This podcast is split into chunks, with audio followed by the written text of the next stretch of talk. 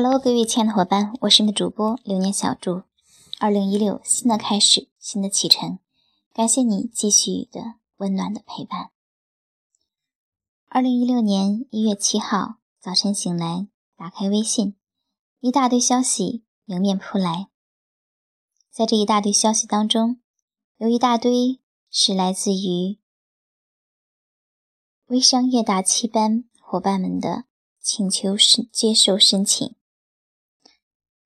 那这里呢，小朱就给大家简单的分享一下哪三类请求好友会被更快、更容易的通过。第一类，我们说把它叫做转介绍，有的伙伴会备注东瑶老师推荐、耕耘老师推荐、雨柔老师推荐，像这样的就是给自己。加入了一个基本的信任背书，因为我和东阳老师、和耕耘老师、和雨柔老师等等和很多老师，我们之间互相了解、互相配合、互相合作。那他们转介绍来的人，我自然也会增加一份比较牢固的认识，相对于其他人来讲，感觉会更亲切、更好接受。这是第一类。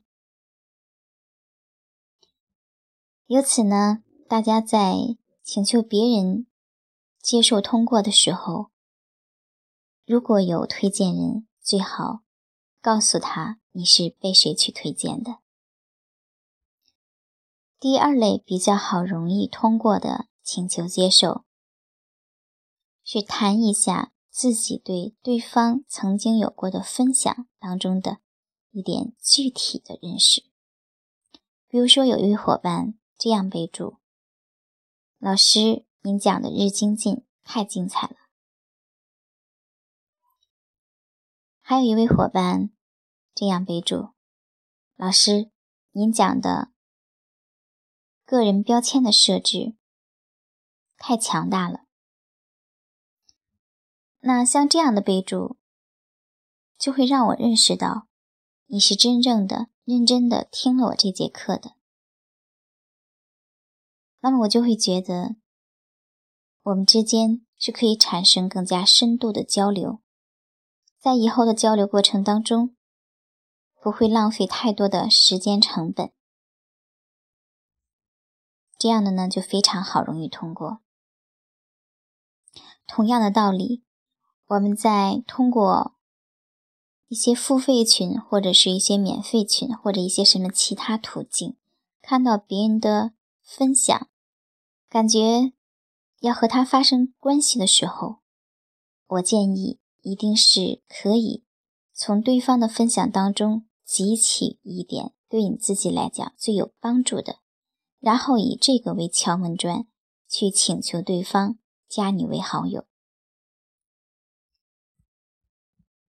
第三个容易接受通过的方法。可以直接表明一下自己的来意，